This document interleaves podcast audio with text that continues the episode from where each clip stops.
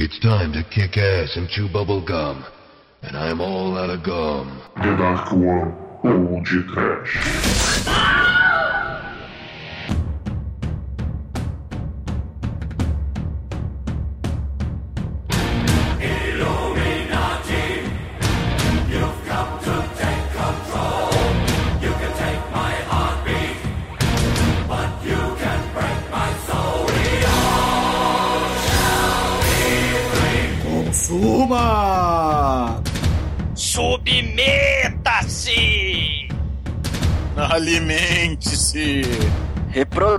Reproduzam-se! Compre, compre, compre! Este é seu Deus.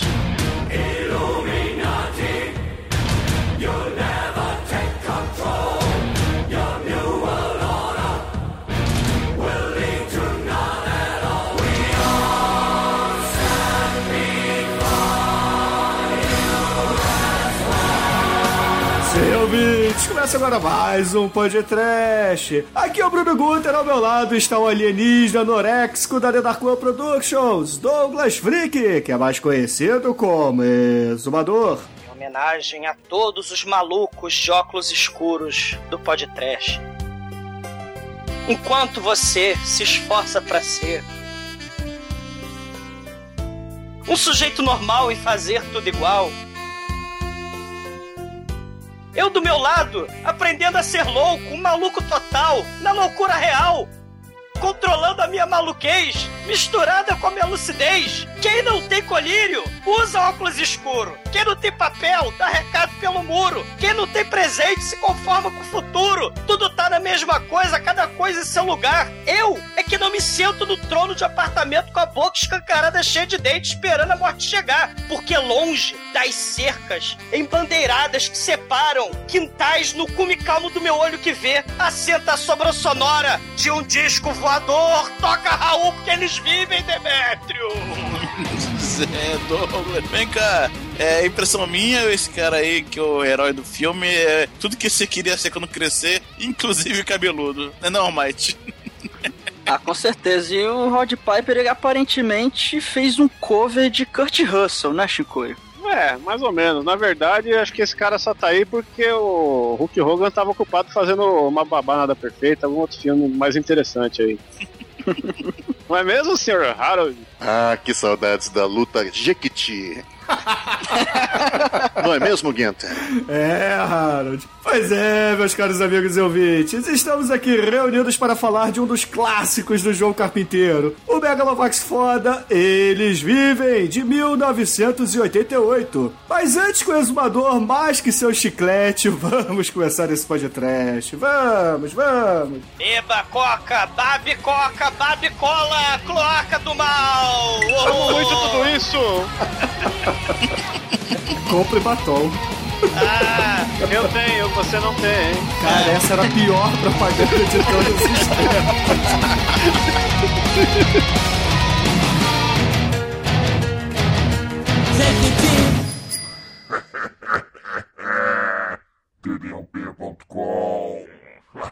You're a rich girl and you're gone too far cause you know it don't matter anyway. Rely on the old man's money. You can rely on the old man's money. It's a bitch girl, but it's gone too far cause you know it don't matter anyway.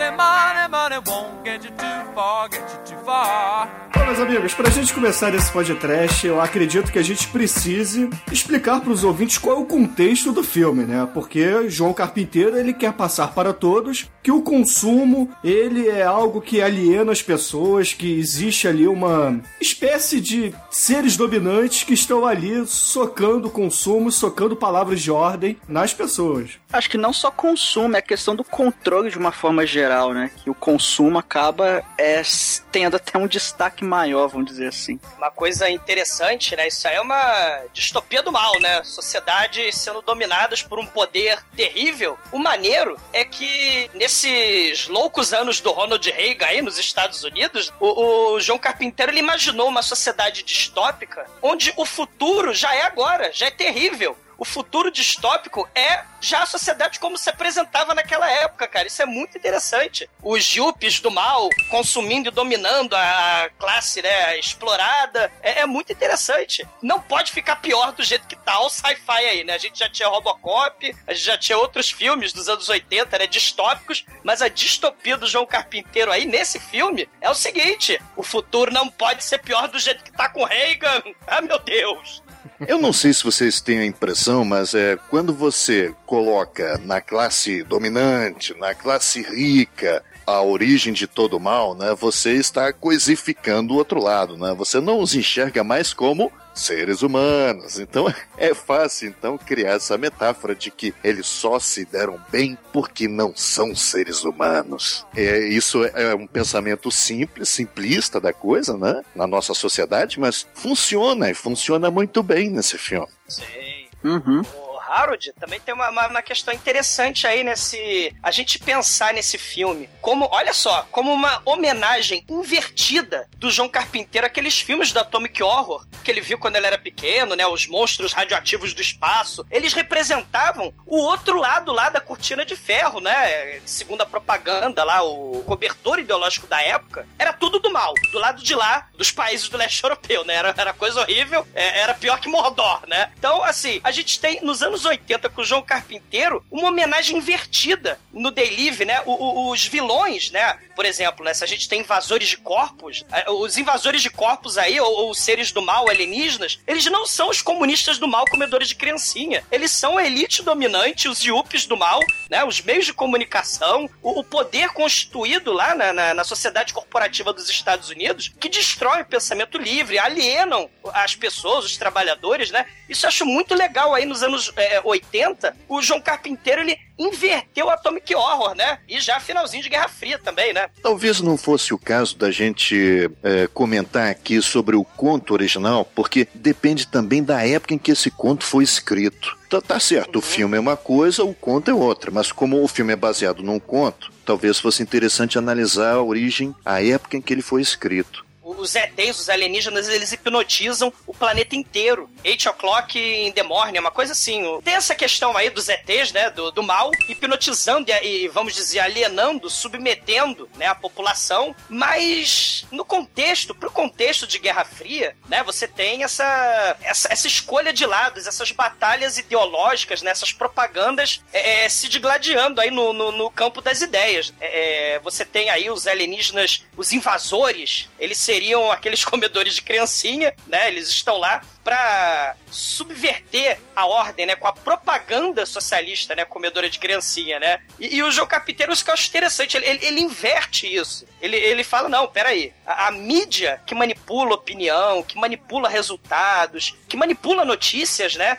E transforma factoides em fatos, ela é que é a verdadeira vilã da história. Bom, além desse aspecto social que acho muito interessante na metáfora, dentro da ficção científica, é muito bacana, cara. Não ocorre aquela invasão de H.G. Wells. Não, eles não, não, não chegam destruindo, arrebentando todo. Eles se infiltram, né? É, essa é a perfeita invasão, na verdade. Você se infiltra, se instala nos postos de poder e pronto. Tá tudo tranquilo, tudo sossegado. É uma maneira diferente de ficção científica de tratar o assunto, né, de invasão e acho até bem raro no cinema, pelo menos, né? Ah, eu acho, eu acho muito legal, porque essa coisa do, do subliminar, dominação sutil, né? A gente tem, né, é, filmes onde a dominação realmente, a opressão, a repressão é tudo bem esclarecido, né? Tanto no filme quanto na literatura. Mas uma coisa interessante, né? Se a gente pensar aí nos anos 60, nessa época de, de Guerra Fria, vamos dizer, no conservadorismo, né, do, dos Estados Unidos, dos governantes contra aquele caos daquela época, né? Liberdade sexual, né? O movimento estudantil pelos direitos civis, a questão lá da esquerda, né? Os hippies, né? Sexo livre para todo lado. O, o, só que, ao mesmo tempo, o Partido Comunista, por exemplo, dos Estados Unidos, ele chegou, né? Olha só, olha só como é que a ficção é mais bizarra do que a ficção científica. Ele, eles, eles acreditavam, já que o movimento operário estava muito estagnado Peraí, a ficção Estados é mais mais bizarra que a ficção científica ou a realidade? É, é, desculpa, a realidade é mais bizarra que a ficção científica, né? Mas a vida é uma ficção, se você for pensar. Olha né? só, já, já tem Matrix aí pra provar isso, né? Sim. O show de Truman? Show de Truman. Cara, o, Big Brother. O, o, pra vocês terem uma ideia, o Partido Comunista lá dos States, ele chegou a acreditar que a água dos Estados Unidos estava contaminada com entorpecentes, com alucinógenos, com coisas insanas para a população ficar adormecida. Olha só, foram documentos factóides aí do Partido Comunista dos anos 60, Ah, dos Estados é Unidos, é, achando que, acreditando que, que o governo americano, ele realmente colocou remédio... Ó, Caramba, colocou- você- isso, isso que você me falou me, olha, me lembrou uma fez vir na mente uma coisa totalmente nada a ver que eu não sei. Despertou aqui. Vocês lembram o desenho do Batman que tinha o Batmirim? Sim, Sim. claro. Vocês lembram que ele tinha um inimigo que era o doceiro? Não, o doceiro eu não lembro, Eu infelizmente. quero doce. E o doceiro pegou e misturou groselha na água da cidade para que todo mundo ficasse com cárie. Maldito doceiro! Maldito doceiro! Puta, isso veio na minha cabeça do nada agora. Nossa, que loucura, cara! O que me lembrou esse discurso do Douglas, né, esse conto do Douglas, foi o filme do Kubrick, o Senhor Fantástico, que é aquele general, né, aquele coronel, não lembro exatamente a patente, ele tem um discurso parecido. Sim. Uhum, claro, sim, sim. E, e- Isso aí eu não vi, não. Só o do quarteto. E, e sem mencionar também. né? tipo, eu, Uma boa zoeira. não. Mas, mas- mas, é assim, se a gente acha bizarro o, o Partido Comunista é, dos Estados Unidos falar da- que a água está sendo contaminada para que a, população viva a verdadeira vida de gado no- nos Estados Unidos, que eles não se levantem para a revolução, do outro lado, né, os Estados Unidos resolveu espionar as embaixadas russas, soviéticas, nos anos 60, fazendo um troço muito maneiro, onde também a realidade consegue ser mais bizarra que a ficção. É colocar máquinas fotográficas e gravadores no cu do gato. Aí você coloca um monte de gato no chão, com gravadores, e espalha pra porta das embaixadas dos Estados Unidos, da União Soviética. Só que os Estados Unidos, a CIA, não contou com o fato de que os gatos foram atropelados e milhões de dólares foram perdidos. Enfiando o gravador no cu do gato, cara. Ah, mas linda época, Guerra né?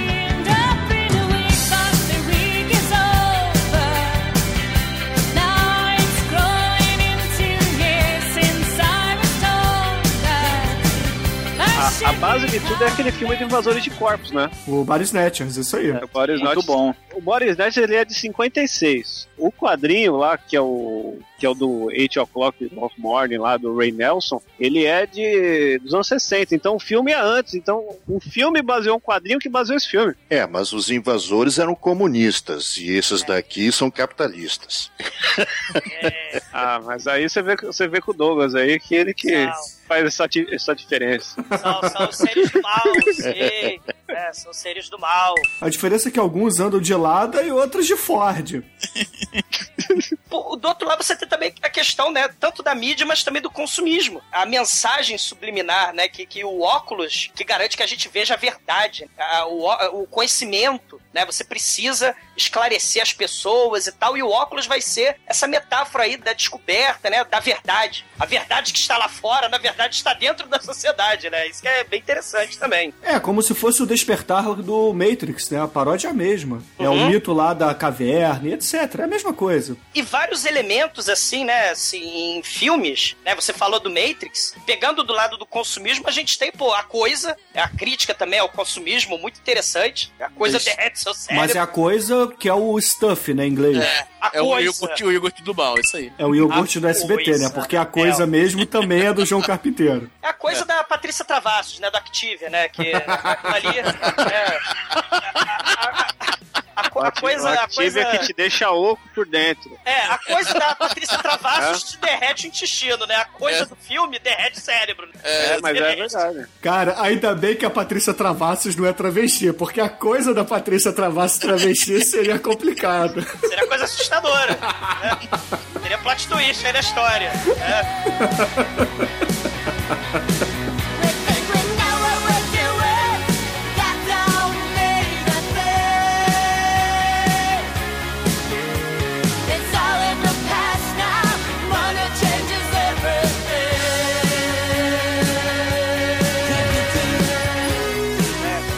everything. A gente tem a série entre outros filmes, né? Rosalie Vaz Compras, né? Fazendo crítica, uma sátira ao consumismo, tudo dos anos 80. A Pequena Loja dos Horrores, né? o do- Hacking para um Sonho. Hack para um sonho, mas aí já é ano 2000. A- O Hack para um sonho ele tem uma que- questão interessante, que é a amortização da sociedade. É, não interessa por qual vício que você tenha, né? É, seja um idiota, seja um viciado em drogas, né? Seja né, Compras viciado mesmo. em pílulas para dormir. É, o vício te amortiza e te anestesia dessa sociedade, dessa vida horrorosa que a gente vive. É a vida de gado, né? Que é exatamente o discurso do João Carpinteiro. Sim. E também tem a parte do filme de controle, né? O 1984, Fahrenheit. Isso, e o Brasil. grande, o grande filme maravilhoso do Christian Bale no seu auge, que é Equilibrium. Equilíbrio, Pô, porra. Melhor que todos esses que foram falados até então, nesse episódio. É muito trash esse negócio. Merece podcast urgentemente, desesperadamente. Dá pra fazer cinecast, na verdade. Tem dois que eu gosto muito, que é o Death Race 2000, que já foi podcast no passado, e o Battle Royale também, que são filmes de controle que mostram mesmo a, a tirania de um governo, né? De um sistema opressor. É, são bacanas. Tem o, também o Mario Bros, que os lagartos dominaram o mundo aí. Ah, cara, não, cara, não. Running Então- Man também, ó. Dragon Ball Z também, né? Que a empresa Não. precisa planetas. É igualzinho, ué. Não. É só uma, um approach mais agressivo do Freeza. Mas eles também comercializam planetas, olha. Ah, não, cara, não, não. Para com isso. né? Vamos. Assim, nos anos 80, você tem, cara, uma porrada de filmes, vocês já falaram alguns, né? O, mas tem também, ó, o Society, que é um filmaço, que tem um riquinho coxinha, né? Ele percebe lá que. No High Society dele, lá no métier, é, tem alguma coisa errada lá naquela sociedade secreta. E é um troço muito perturbador, né? É um filme de 80. Acho que é depois do Delive, né? Do Brian Usna também, que também gosta de fazer coisa meio Lovecraftiana, né? Sociedade secreta. É, o né? dentista, por exemplo. É, é- é o Society. Temos, bem no comecinho dos anos 80, você tem o The Wall, do Pink Floyd, questão da alienação, questão da loucura, o vício das drogas, né? A busca pela fama, depressão, aquela coisa toda, punk. E o moedor de carne do mal, We Don't Need No Education, né? We Don't Need No Thought Control. Teacher, leave the kids alone. Já, já que é pra cantar, pode falar também. Information Society aí, I wanna know what you thinking. Tell me what's on your mind. Imagine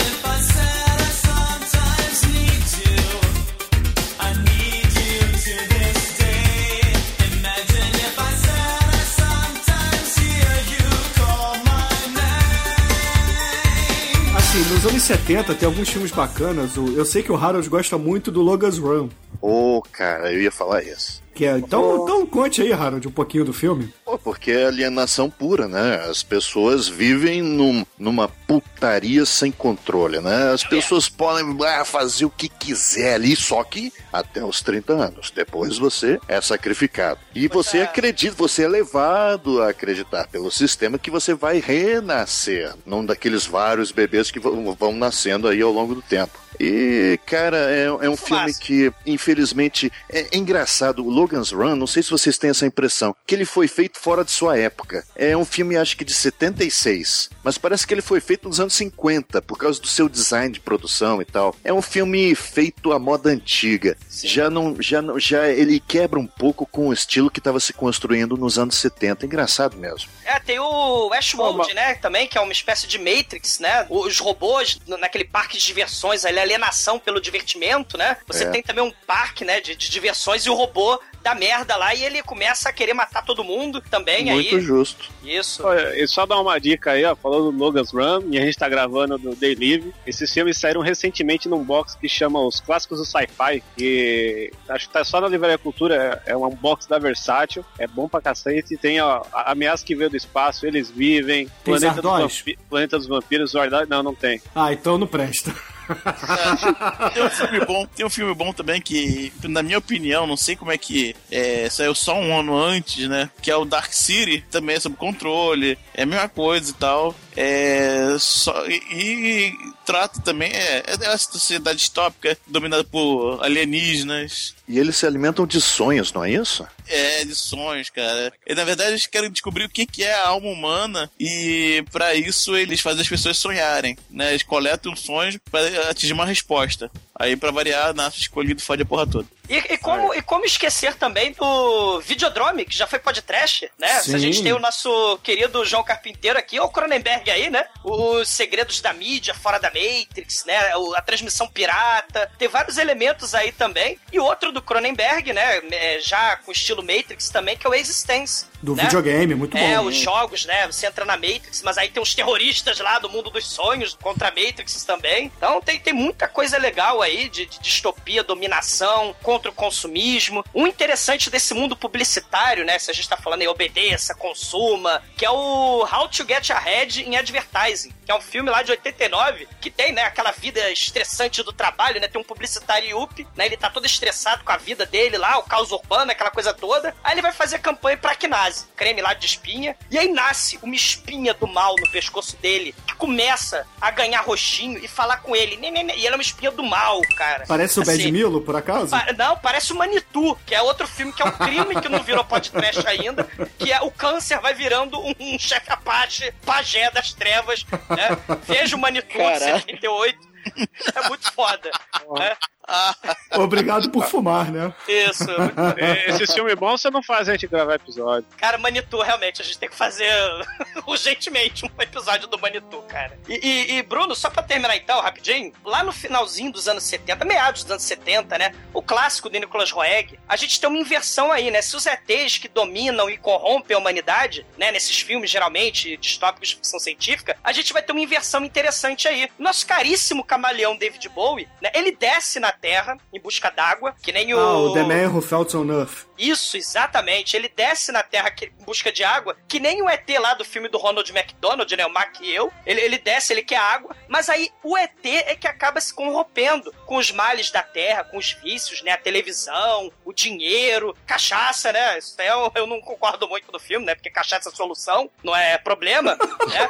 Mas, assim, o ET, que era puro, ele se corrompe a sociedade do mal, que é o planeta Terra, né? É uma inversão aí, que geralmente os ETs do mal é que provocam a distopia, né? Que, que corrompe a sociedade, né? Aí o The Man Who Fell to é uma inversão aí muito interessante. É, tem uma versão até desse filme do David Bowie que é bacana, que é uma versão também feita por negros, que é o The Brother from Another Planet. Que é Oh, yeah. bacana também. É ba- é, vejam, é, vale a pena e é bem divertido. Depois de ter falado desses filmes aí que foram influências para esse filme, nós temos que falar do grande, da grande série de filmes que foi influenciada por esse filme. Porque nesse filme que nós temos, temos um protagonista que descobre lá óculos escuros que fazem com que ele veja mensagens escondidas, escondidas na sociedade e veja os ETs entre as pessoas, correto? Sim. Em outro filme temos pessoas que usam óculos escuros que vejam, vejam os ETs na sociedade? É o joguinho do Bart Simpson lá, cara. Não, Homens de Preto. Olha só. Olha só. Ah, olha aí. Olha, grande influência, influenciado por Delivia assumidamente essa série. É, infelizmente o Will Smith, ele não é lutador, né, de, de pro wrestler, né? Infelizmente, ele não tem esse carisma e essa Não. MIB 2 no podcast, hein? MP2, aí ó, John Knoxville no seu auge. E, Tá que pariu, Chico. mas, da área dos videogames aí que o Almighty levantou, né? Explica aí como é que é o joguinho do Bart. Ah, basicamente ele tem um óculos que ele consegue ver quem é ET, quem não é, e ele tem que pichar de vermelho coisas rosas que o motivo eu não me lembro, cara. É um jogo bem divertido, é do Nintendinho, se eu não me engano. E eu lembro que eu jogava no Nintendinho do amigo meu, que a tia dele trouxe dos Estados Unidos, só que aqui ele ficava preto e branco. Imagina jogando isso preto e branco, cara. Aí você pintava de cinza clara, as coisas deveriam ser cinza escuro. Ela trouxe dos Estados Unidos porque ela, ela obedeceu o consumo, né, cara? Claro, cara. Não, esse jogo é amaldiçoado na nossa geração, porque ninguém aqui jogava jogo com manual, e muito menos, menos sabia ler inglês uh, 20 anos atrás, né? Aí o pessoal acha que esse jogo é uma merda porque ninguém entendeu ele até hoje. Foi entender com o YouTube aí que tinha que pintar as cores direito. Eu não... É. É uma merda. Mas tem um grande jogo, uma, uma grande série aí que foi influenciada também por esse filme. Que, que jogo que a gente tem um cara loiro bombado de óculos escuros matando ET? É o do Duke Nukem, Nukem. que Nukem, cara? Que tem a frase desse. Ele fala a frase clássica desse filme, inclusive. Fuck Exatamente. it. É, o, na ver, o do que nunca fala isso, It's time to kick ass and chew bubblegum and out of gum. Que é quase a frase do, desse filme aqui, né? Sim, Muito bom. E, e- e vocês falaram videogame, e no gibi tem o. assim, o Grant Morrison ele é uma miríade de, de influências, né? mas tem um gibi muito maneiro dele, dos anos 90, que é Os Invisíveis. É, Isso tem, é tem essa. Pô, é maneiríssimo, né? E claramente, né, assim, tem pegada aí do, do Day Live no, nos Invisíveis. E, claro, os Invisíveis inspirou claramente o Matrix, mas aí a Warner, ela é a dona da DC, né? Ela arquivou o processo do Grant Morrison, né, por os irmãos Chochovsky, né? E porque o Grant Morrison pro- eh, processou os irmãos Chochovsky, né, por causa do Matrix. Porque aí uma- é, é muito plágio do- dos Invisíveis. Só que aí as malditas corporações aí, ó, obedeça, submeta-se, reproduza-se, arquivaram o processo. Maldição. Eu não sei do que você tá falando, eu nunca vi os invisíveis. O Demolidor também não viu, o Chico. Põe a porra do óculos escuro no meu saco, Chicoio. Porra. Jequiti. Tipo, onda usar. O meu nome é Amanda e todo td quando come,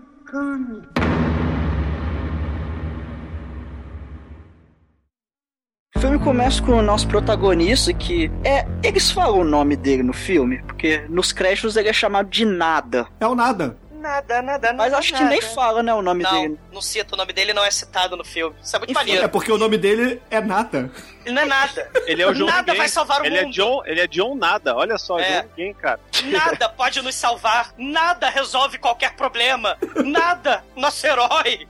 Ô Douglas, você leva na bunda ou deixa na bunda? Nada.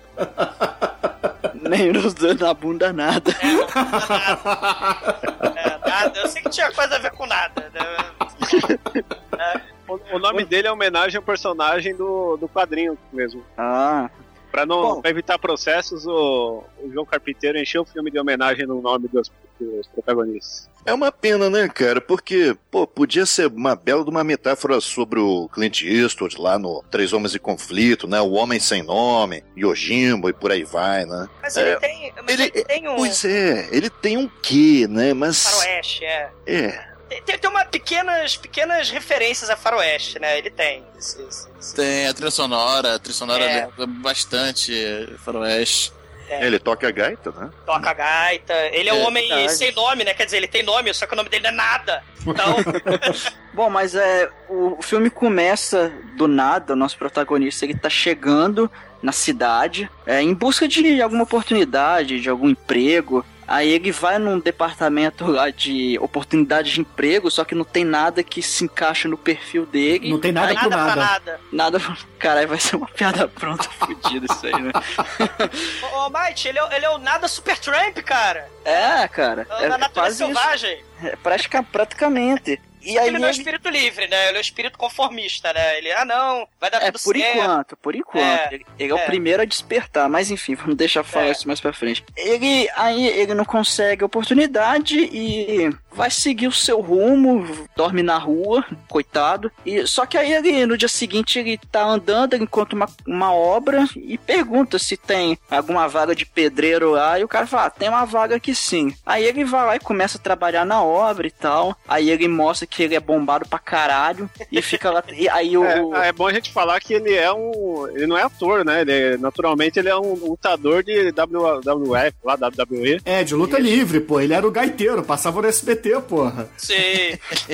e por isso que temos uma cena maravilhosa, uma luta de 10, 15 minutos de porrada. O, o, o João Carpinteiro falou que era uma homenagem aí ó, ao Faroeste aí, né? O John Wayne. Brigas gigantes também, dos filmes do John Wayne. Olha o Faroeste aí de novo. Ma- ma- Mas, o, o, o Might, eu acho bacana, porque a cidade é a cidade Los Angeles. É a cidade lá da fábrica de ilusões. É, Ele, ele tá lá chegando, ele tá entrando na cidade. Você tem aqueles grafite anos 80, que aliás é de onde vai sair o título do filme. Ele tá perambulando lá, sem, sem rumo. Ele vê o padre lá, ganância! Padre cego. Ele, todo fudido, né? Ele vê o povo lá com fome. É o blue collar. Nos Estados Unidos você tem o, a, classe trabalhadora e, e a classe do colarinho branco, né? O blue collar, pobrinho e o white collar, né? Os, os, trabalhadores, né? De, de colarinho branco, né? São eles que são os yuppies, que dominam todo mundo, tem os melhores empregos, tem os conversíveis. E aí a gente tem esse, esse antagonismo aí, né? O João Carpinteiro ele vai cozinhando, preparando aí um discurso de luta de classes e tal, já no comecinho do filme, né? Pra, pra vir o que virá depois, né? E logo depois que o Nada ele consegue o emprego e tal, ele conhece o Frank, que fala com ele, ó, se você precisar de comida e hospedagem barata no lugar tal, tem lá, você pode ir lá. Ele acaba indo com o Frank, chega lá, tipo um acampamentozinho no, na periferia e tal. E aí ele chega lá, se acomoda no, no local e tem uma galera assistindo televisão, né? Tudo ao ar livre mesmo, né? Um negócio bem simples. Aí eles É estão uma assistindo. Favela, né, Almighty? É, então, é, é um acampamento meio favela, assim. E aí tem uma galera assistindo televisão e começa a dar uma interferência e entra tipo uma transmissão pirata de um cara falando: Olha, vocês estão sendo manipulados, eles estão controlando tudo, vocês têm que acordar. Aquele discurso meio que de maluco. E aí os, os caras olham assim: Pô, quem esse, esse cara de novo? Ele tá hackeando essa, essa transmissão, é a segunda vez hoje. E pô, isso aí tá me dando dor de cabeça, que merda e tal. E sabe o que eu acho legal, Almighty, nessa parte aí da dor de cabeça? É que eu não sei se vocês tiveram a mesma interpretação que eu, mas quando tem o corte, né? Tem o corte da dominação mental dos alienígenas, as pessoas acordam e começam a entender aquela mensagem, né? Através daquela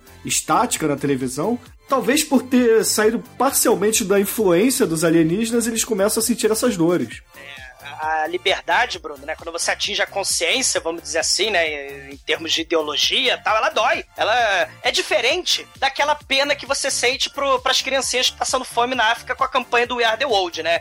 Que o, o Live Aid lá dava, dava o cheque da campanha pro ditador da, da Etiópia, né? Então, o ditador da Etiópia nessas campanhas enriquecia, né? E a sociedade continuava passando fome. É diferente, é o nível de consciência. É, atingir esse nível de consciência é libertário, mas ao mesmo tempo é, é- é dolorido, é difícil, é sofrido. Não é só um sentimento de pena, de conforto, né? Ah, eu vou dar 10 reais no Criança Esperança. Aliás, você não pode nem dar 10 reais mais, né? Acho que o mínimo é, é 30 reais, sei lá. Tem consumação mínima agora. É, tem consumação mínima lá no, no Criança Esperança. Então você, você faz isso pra aliviar a sua consciência. Pra você, mais uma vez, não se, é, é, se anestesiar. É, é, não é uma politização. Na verdade, é uma alienação. Você tá entregando um dinheirinho pra aliviar a tua consciência culpada, né? Você sendo um Yuppie comprando Playstation, enquanto milhares de criancinhas passam fome na África, né? Aí você tem a- essa dor de cabeça aí, os personagens estão chegando num, num- num pontinho lá que eles estão atingindo consciência, né? E aí isso dói. Liberdade dói. Liberdade não é fácil. É difícil. É a liberdade, é o próprio conhecimento. A gente teve Isso. até essa, essa discussão lá quando a gente falou do Pi, da questão de. A minha mãe falou pra não olhar pro sol. Aí a gente até conversou lá que esse sol poderia ser o próprio conhecimento e tal. É- Pô, é, o, o Almighty já dizia a filósofa Rita Lee, a televisão me, me deixou burro, muito burro demais. Quando eu abro a... é,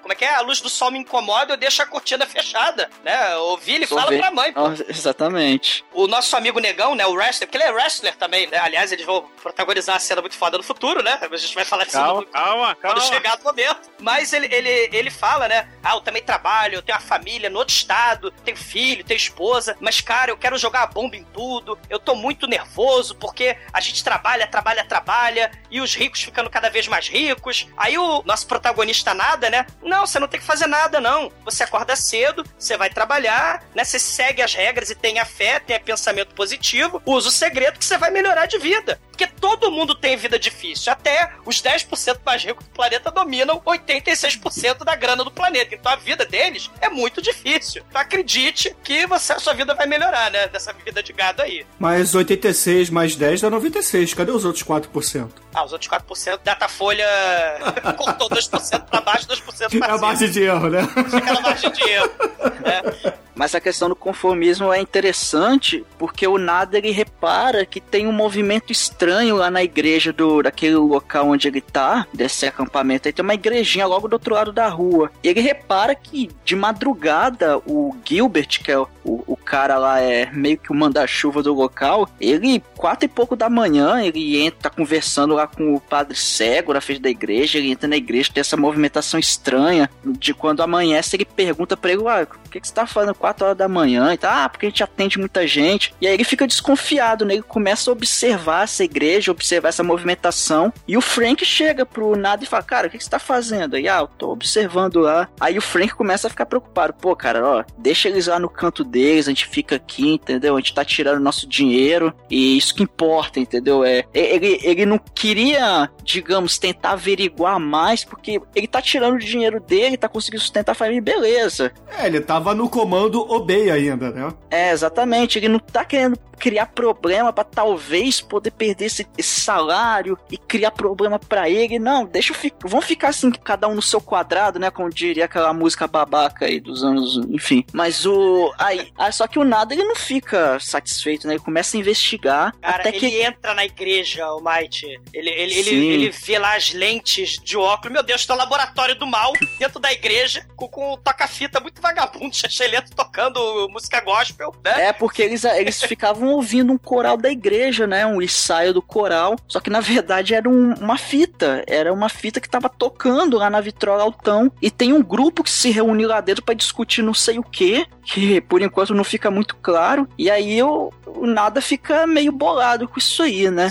É, e o nada vê na parede escrito They live, we sleep. Ou seja, eles sobrevivem, eles vivem e a gente dorme. Exatamente. E aí tem um povo rebelde, fazendo uma reunião rebelde dentro da igreja, né, cara? E eles falam: não, nós temos que levar a mensagem pras ruas, não adianta só fazer reunião, temos, não temos que ficar só na teoria. Aí já é interessante, né? Aquela velha crítica à esquerda, né? Que ele, é, a própria esquerda. Dentro dos seus conselhos, da sua reunião, eles discutem mais entre si do que realmente atingem é, um objetivo comum de fato, né? Então aí a crítica é que eles não sabem o que fazer, né? Não, a gente tem que fazer isso, não, a gente tem que fazer aquilo, a gente tem que ir pras ruas, a gente tem que ser livre, a gente tem que invadir o sinal pirata lá, a estação de TV, porque senão não, não, não vai dar certo, É, né? a, gente, a gente tem que ser livre, porque day live. Isso, day Meu livre. Deus do céu. They live, to live, live without you.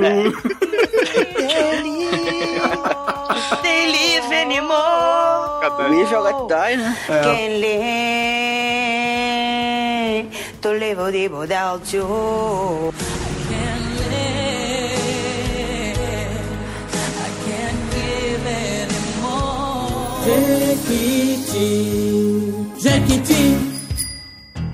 Ah, cara, a única coisa que eu teria a acrescentar é que o Kate David, que faz o Frank, esse ator parece que ele chupa limão constantemente, né? ele tá sempre com uma cara assim azeda. Já repararam nisso? É impressionante. Ele parece o alienígena do inimigo meu sempre, né? Ele, ele é o negão B10 mãe da foca, né? Se... É, ele é uma. Esse safado sobreviveu lá ao Ártico e caminhou até a América do Norte. Sei, é. Pô, ele fala mal dele não, cara. O cara fez disco Godfather, cara. Ele fez vários filmes, aliás, com, com Dolemite, cara. Com.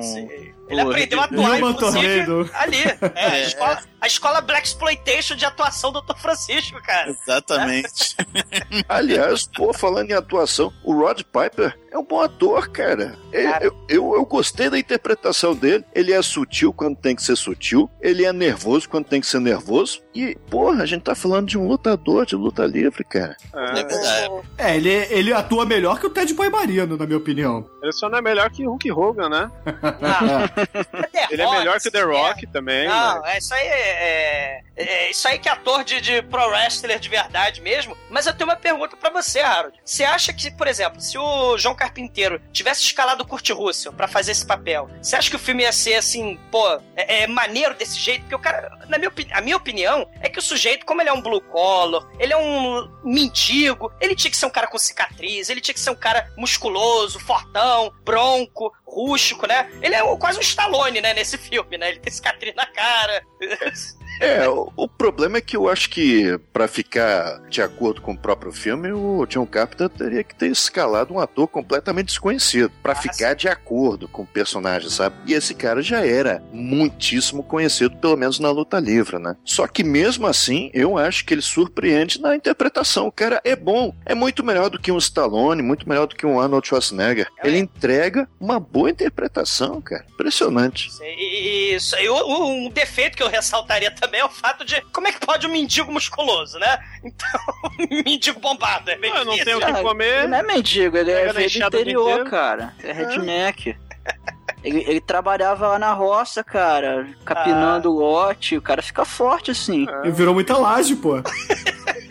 E se fosse o Kurt Russell, não ia ter a melhor cena do filme, da porradaria. Cara, a o- cena é muito foda. É, e o Kurt Russell também, ele é um cara de um metro e meio, né? Aquilo- Sim. São E- usados recursos aí, igual o Senhor dos Anéis, pra fazer que parecer de grande, mas... E, e Shinkoio, o, se tivesse o Kurt Russell, não ia ter o maior mullet da história dos anos 80, cara. Porque o mullet do, do, do nosso Hot Pipe é um troço. Isso é verdade. É parelho com o do MacGyver. Cara, sim, Cara, que inveja, né, Douglas? sim. Mas. Isso tá lá.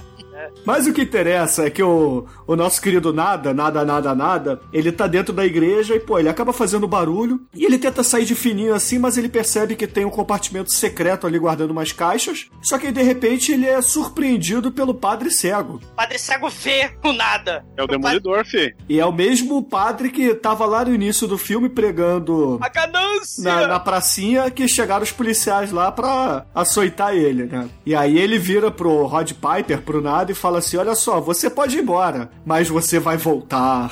Aí faz a, a premonição, não é? Sei, e, e aí já tem um negócio meio agente Smith aí, né? Quando ele sai da igreja, você já percebe que os helicópteros estão naquela vigilância constante, a polícia sempre tá por ali à espreita. Você vê a vigilância, senhor Smith, né? Agente Smith aí, todo momento, né? O mal Pera aí, é senhor Smith ou agente Smith? agente Smith. O Sr. Smith Ah, é o. Brad Pitt, cara. É isso que eu fiquei pensando, É. caramba. É porque é o Mr. Anderson. Aí ele fala Mr. Smith, né? Mas ele não fala, né? Porque é o maldito que é no Rio. Cara, mas se você tá falando que a polícia é má, ela é má igual o Robocop 3, porque ela chega de trator e bola de demolição. Cara, Essa é a mesma polícia do Robocop 3. cara, é bala de borracha, cacetete, gás lacrimogênio. Lança-chamas. lança-chama, é tudo na cabeça do pobre galera da favelinha aí, cara. Eles chegam de trator derrubando as fa- trator? os barraquinhos, cara. O que eu gosto é da coreografia dos atores. O John Carpenter falou assim: ó, se joguem contra a polícia de choque. Aí você vê vários atores indo que nem galinha cega na direção do, do- na direção da polícia. Aí eles batem no escudo e caem no chão. Aí ficam com as pernas pra cima. Eu, eu- eu não acredito. Cockroach, cockroach acting, né? Você mano. vai correndo, pá, e vira pra cima, assim. Exato. Eles vão pra cima que nem suicida, assim. Pá. Eles tacam fogo na igreja, eles matam pessoas, eles batem no padre cego, eles espancam o padre cego. E o maneiro é que no dia seguinte, uma coisa muito interessante, né? A, a imprensa, a mídia, ela não noticia nada, né? Ela só fala lá das maravilhosas modas cafonas, né? Do novo desfile andrajoso, kit maravilhoso que vai ter. E não tem uma palavra sobre a, a igreja queimada, os pobres, né? Tenta, juntando lá, tentando juntar os trapos deles, né? E, e- e o interessante é que a TV onipresente, ela não desliga, né? Ela tá lá ligada, caos aconteceu, escombro, ruína, terceira guerra mundial praticamente ali na favelinha, e a televisão não desliga, É, né, a cara? TV é o ópio, né? Tem até uma cenazinha no início do filme apresentando esse ambiente todo, que o nada ele tá passeando por Los Angeles, aí ele passa em frente a uma loja que tem vários televisores ligados assim na vitrine, e tem um cara que parece até o Ed Murphy, parado olhando assim pra televisão sem esboçar uma reação, né? Ele está em transe ali olhando pra propaganda. Bruno, eles tacaram fogo na igreja, eles ainda pintaram a mensagem Eles vivem, nós dormimos, cara. Que nem a prefeitura do Rio fez com o profeta Gentileza nas paredes lá do viaduto.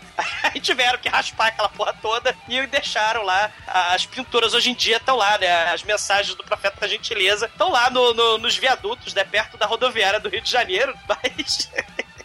Pois é, mas aí no dia seguinte é, estão os pobres que sobreviveram à chacina por ali, é, catando seus pertences, né, procurando é, os sobreviventes. E aí o nada ele entra na igreja pra ver o que aconteceu, se sobrou algo, e acaba pegando uma daquelas caixas de óculos escuros e sai da igreja, é, talvez pensando, poxa, talvez eu ganhe um troco, não sei, né? Ele pega o Não, o- é que ele pegou, ele pegou uma caixa lacrada. Ele não sabia bem o que tinha dentro. Ah, é verdade. é Aí verdade. levou pro beco, e aí quando tirou o adesivo, é, mas só tem óculos escuros aqui dentro. Pô, vou para o Guaiana agora vender no camelódromo. vou vender óculos do camelô, que é o que me resta. E aí ele pega um e guarda o resto ali atrás de umas lixeiras, né? Dentro de uma lixeira, melhor dizendo. É. E aí, meu irmão, ele sai andando pela calçada, né? Que é, cena maneira. é tipo o Homem-Aranha 3, né? Do, do Sam Não, não é não. Não, não é não. Profana não, Bruno. Ele sai andando playboyzão e bota o óculos assim. Quando ele bota o óculos é aquele choque, né? Porque ele primeiro vê tudo preto e branco. E também tudo que tem alguma coisa escrita, alguma propaganda, ele vê a mensagem subliminar que tá ali sem qualquer tipo de interferência, né? Sem qualquer tipo de distração. E aí tem até uma mensagem assim de. falando, ah, vá para o Caribe, aí tem uma mulher bonita assim no- numa praia. Aí quando ele coloca o óculos, tá escrito apenas assim: case e reproduza. É muito bom isso, cara, é muito bom. É, essa sequência é que justifica o filme inteiro, na minha Sim. opinião. É, é sensacional, porque até agora no filme a gente tinha apenas uma denúncia, né? Era o John Carpenter num filme de, de denúncia. E aí, quando ele põe aqueles óculos e a gente vê aquele asfalto, aquela calçada em preto e branco, nossa, é sensacional. E não só altera a sua percepção visual, que deveria ser o caso, afeta também os ouvidos, né? É, ele tem uma audição mais especificada. O sinal de trânsito, né? Ele, ele fala durma, É. durma, né? O, a mensagem subliminar não é nada mais subliminar agora. E, e isso é interessante, porque o João Carpinteiro, ele tá fazendo, né? Assim, a gente tem essa ideologia do consumo, do materialismo, né? E ela meio que é invisível, porque como o prazer, né? Essa busca do consumo é imediata e, e toda a nossa, sei lá, nossas vontades, desejos, ideologias, etc. Tudo isso fica subordinado ao, ao prazer, né? Ao consumo, ao imediatismo. Você percebe que no momento de consciência, ele tá descobrindo, né? Que todas as instâncias estão sendo subordinadas pelo novo Deus, que é o dinheiro, ou pela vontade do consumo. Tudo gira em torno do consumo. Olha aí, né? Se a gente fizer contraponto aí, se a gente transportar isso pro mundo real, olha as camisas do Che Guevara, né? O ícone da revolução nos anos 60, do- do- da subversão. Olha aí sendo vendidas a 99,99 nos melhores magazines, né? Não fala mal de quem vende camiseta, hein, cara? tudo vira mercadoria, né? Tudo vira, inclusive a ideologia, inclusive o, o seu, o seu prazer, tudo tem que passar pela mercadoria. E, e isso aí vai criando modelo, isso vai criando alienação da massa, né? Vai, criando mentiras, né? E promove também frustrações, porque quanto mais você vai consumindo, mais você quer consumir, você nunca tá satisfeito. E aí essa voracidade, né? Olha, olha a crítica interessante e atualíssima, né? Do consumo, né? A mídia, a propaganda mandando você consumir, consumir, consumir. Você tem que consumir indefinidamente. Mas o planeta Terra é finito. Não dá pra todo mundo sair consumindo é, vorazmente. Olha que interessante, que crítica atual, né? E, e bacana do João Carpinteiro aí. É, tem uma cena, logo depois disso tudo, quando ele chega na banca de jornal. Na minha opinião, uma das melhores, né? Essa é do supermercado. Que ele fica botando óculos, né? E vê as revistas, aí vai passando. Legal que as folhas, né? Quando ele tá sem óculos, você vê uma revista normal, com várias colunas, né? Com muita coisa escrita, várias fotos. Mas quando ele coloca o óculos escuros, é uma frase grande no meio, né? Seja obedeça, consuma, ou algo assim. é e é completamente brancas com a palavra escrita em preto e só, cara. É uma coisa até que dá um contraste absurdo. É, e aí rola a melhor frase de todas, que é a que o Harold falou no começo, né? Ele olha pra nota de dólar que tá na mão do jornaleiro e tá lá, este é seu Deus. Pô, mas tá- o que é que tá escrito na nota de dó, né? Em God we trust. Nós acreditamos É, em Deus. aqui- aqui e pega a de nota real- de real pra você ver. Tá escrito Deus seja louvado, cara. Oh my tá God. do like é o caralho, bicho. Isso não existe, não.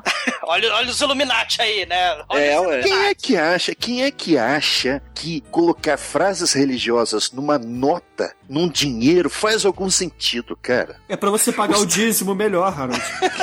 Não faz sentido nenhum, cara. A gente tá com papel moeda ali, tá dizendo uma frase religiosa. Não faz sentido, cara. Realmente, se- o John Carpenter tá certíssimo com esse filme. Sim, É. sim. Agora, a gente não pode deixar de falar que quando ele vê um alienígena usando os óculos, ele perde totalmente as feições humanas e se torna uma espécie de esqueleto com olhos metálicos, né? É ter caveirinha. É, muito maneiro, cara. Eu acho o conceito desse alienígena, o conceito de arte, muito bacana.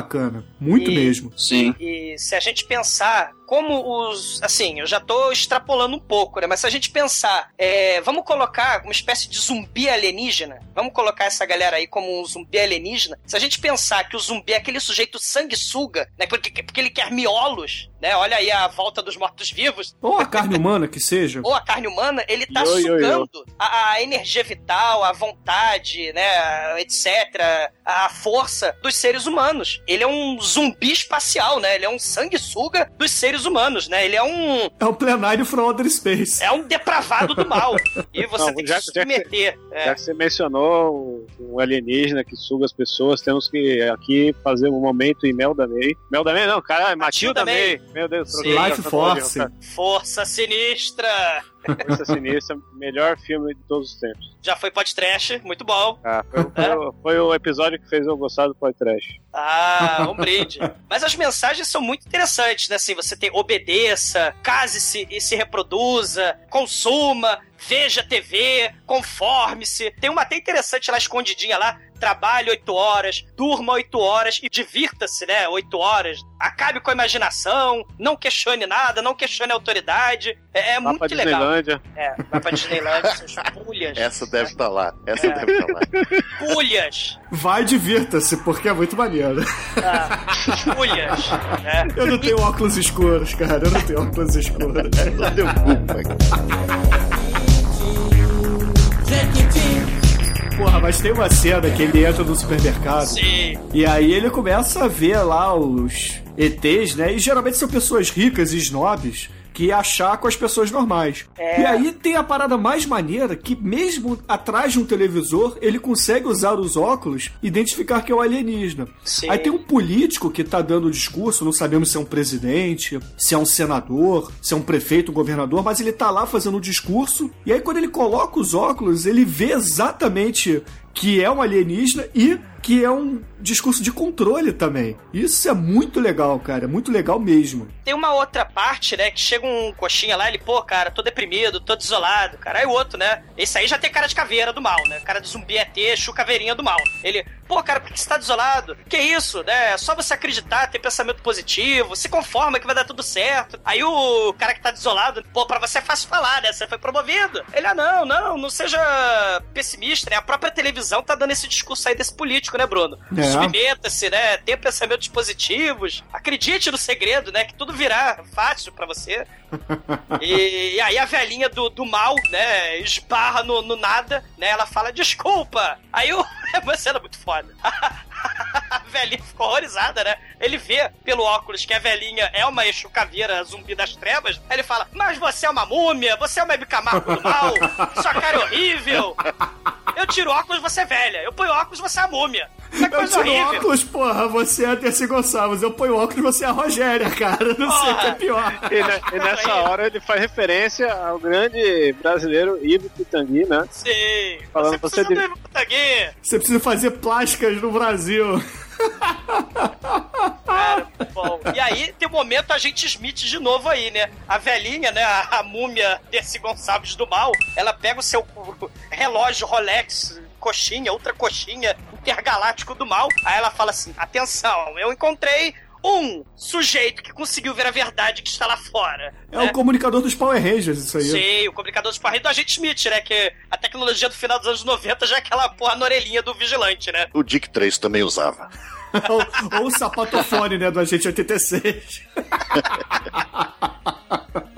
e aí ele sai da, da loja e eh, algumas pessoas começam a persegui-lo, né? Sim, Ele- porque a velhinha dá descrição muito foda, né? Atenção, atenção, homem branco, alto, desarmado, mas que tem um mullet inacreditável.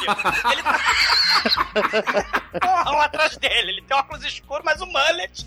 Aquela falou que ah, ele pode ver, entendeu? É. Ela, ela sacou que ele conseguia ver a verdade. Então ela usa o comunicador dos Power Ranger pra avisar É. pros outros. que- aí, chega, aí vai a poli- aí chega um carro de polícia e, e tenta cercar ele no, no beco. Só que, cara, ele é um redneck da SWAT, porque não é possível, velho.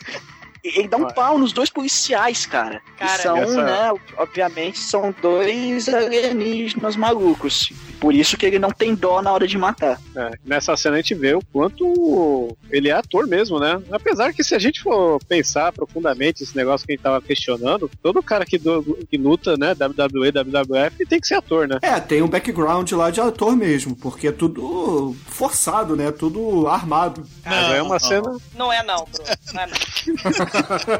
É que você fala isso, você tá ofendendo é o santo e tudo que ele representa. Porra, mas o El Santo é um dos melhores atores que o México já viu. Você vê pela máscara dele, né? Todas essas expressões faciais, enquanto ele combate o crime ou lê jornal ou toma banho de máscara, né? Impressionante. É o Santa Acorda de manhã, bota o jornal debaixo do braço, vai pro banheiro de máscara, toma banho, De máscara, fuma um charuto, de máscara, come claro. ovos mexidos com bacon e vai trabalhar. Cara, mas, não, cara, você vê que o nada, que o Odd Piper é, é um excelente ator, cara, porque sem as cordas do ringue pra pegar impulso, ele dá uma cotovelada sinistra na cabeça lá do tira do mal, cara.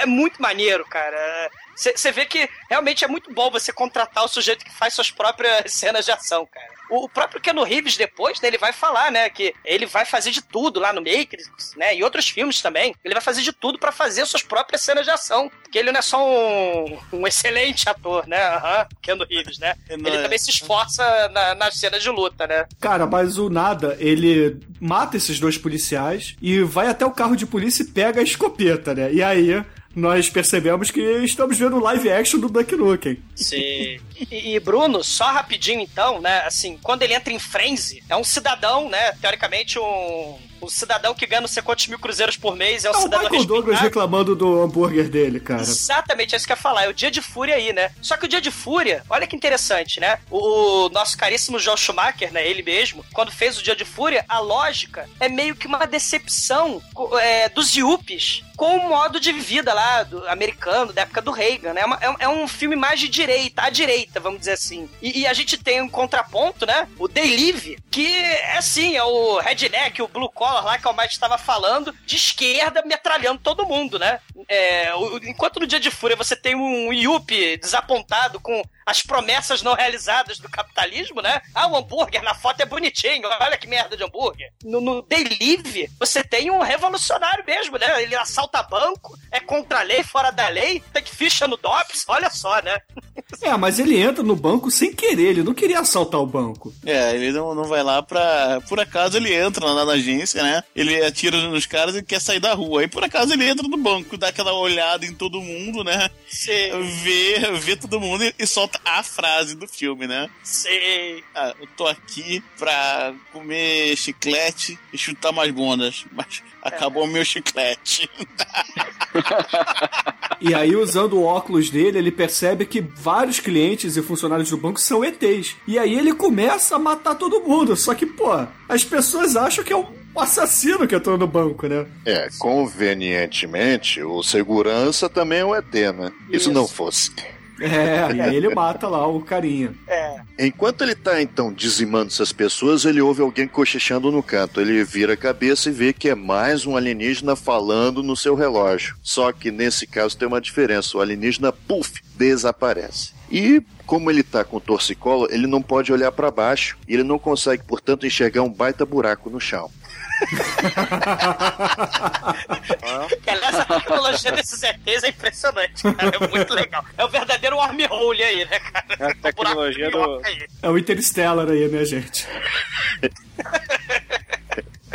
Daí, depois desse sumiço mágico, aí sim é que ele sai do banco e aí nós vemos como que ele é bonzinho, porque ele é interceptado por um policial, mas o policial é humano, ele manda o policial soltar a arma e ele vai embora. Ah, sim, pouco antes do policial, ele escuta um zumbido, olha pra cima e vê que tem uma sonda flutuando por cima da cidade que o tinha avistado, né? É a sonda amigo do Benji, né? Lembra? O amiguinho do Benji? No, no Isso desenho. Seriado. O alienígena tampa de panela. do seriado do Benji.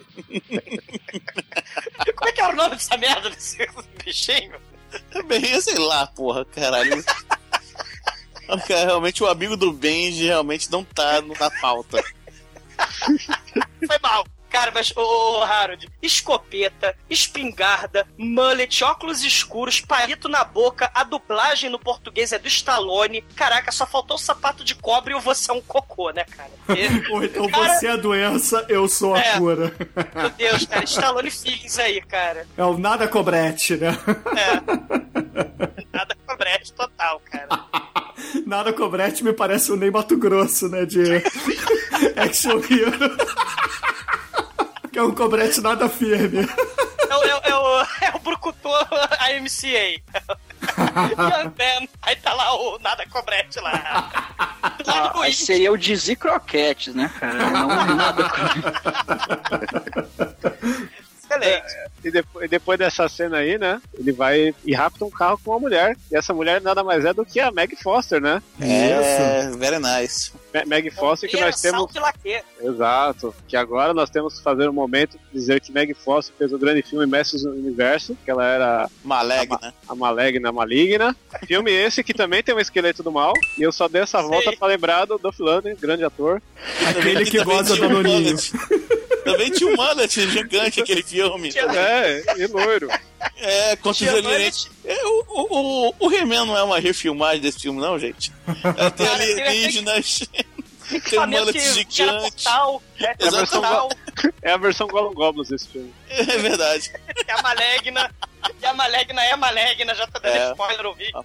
Mas tem que falar que a, que a Malegna tem belos olhos. Porra, suga a alma, cara. É, na, na a mulher realmente tem o zoio, o zoio da mulher, nice. E a mulher também é nice. Ela suga a alma e, poxa vida, né? Vamos sonhar com que ela sugue mais comida da gente aí. O sonho de consumo não realizado aí, a frustração do capitalismo aí. Douglas, reproduza. Mulher, Você nunca vai conseguir comer a Claudio Hanna, cara. mulher, mulher, suck.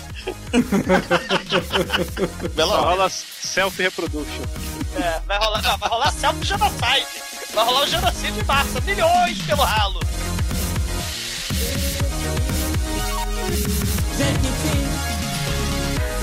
Bom, mas aí o nada ele acaba sequestrando a maligna, entra no carro dela e rumo para casa onde ela mora, que é no bairro bacana, tem os amigos vizinhos viados e baitolas. Cara, vizinho fofoqueiro gordo de camisa havaiana. Stalker punheteiro baitola, cara.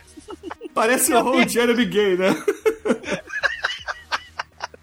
E aí, chegando na casa da maligna, o Nada acaba contando a descoberta dele. Aí fala assim: Minha filha, você precisa colocar esses óculos, você tem que entender que o mundo não é, que, não é essa maravilha que você acha que é. Aí ela, porra, não quer botar o óculos, né? Na verdade, ninguém que vai botar a porra do óculos, só ele que quer usar Cara, o é um, óculos. ô Bruno, isso aí é um trabalho. Todo mundo que é de esquerda, é difícil plantar sementezinha da verdade na- nas pessoas, cara. Dá um trabalho da porra, cara. É, põe o óculos, veja a verdade, aí todo mundo enche o saco. É assim. Mas quem disse que a horrível. esquerda fala a verdade? Ah, é plantar a sementinha da verdade, cara. As pessoas, viu? No Você seu tá ponto de vista.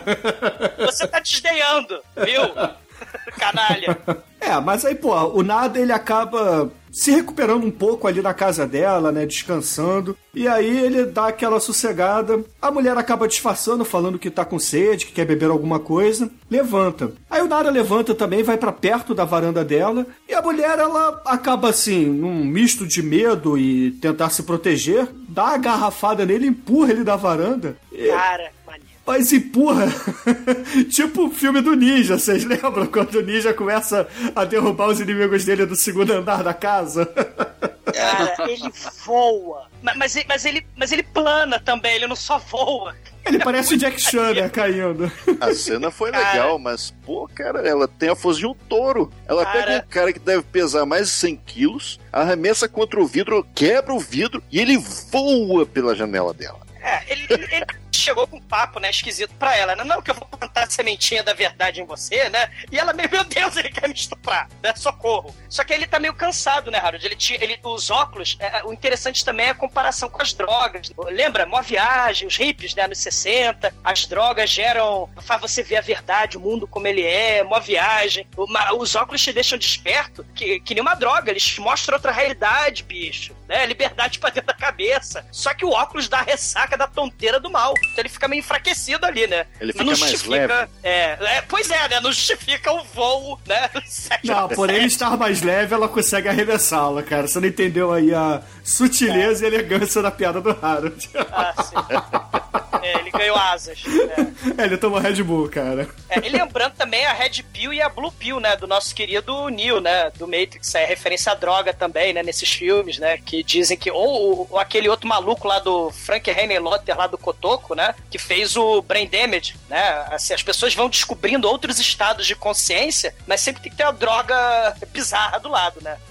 E, o efeito colateral do óculos é efeito colateral de drogas, né? Do mal. Pô, mas aí ele cai lá embaixo, se arrasta pra não ser descoberto pela polícia, porque a mulher imediatamente liga, né, pra 911, e ele se esconde ali embaixo de um viaduto, alguma coisa assim, e sorrateiramente foge. A janela dele, a janela da mulher, da, da, da maligna, dá direto pra um barranco. Que, que ele vai rolando aquilo tudo, e aí ele se, se joga embaixo de um, de um barranco que tem umas casas de rico em cima. Ele fica escondido ali, cara. Entre, entre, as- entre o vão do barranco e as casas de rico. É, uma né? espécie E de palafitas ali, né? É, e, e o óculos. é, a, é- é a mesma casa, Máquina Mortífera 3.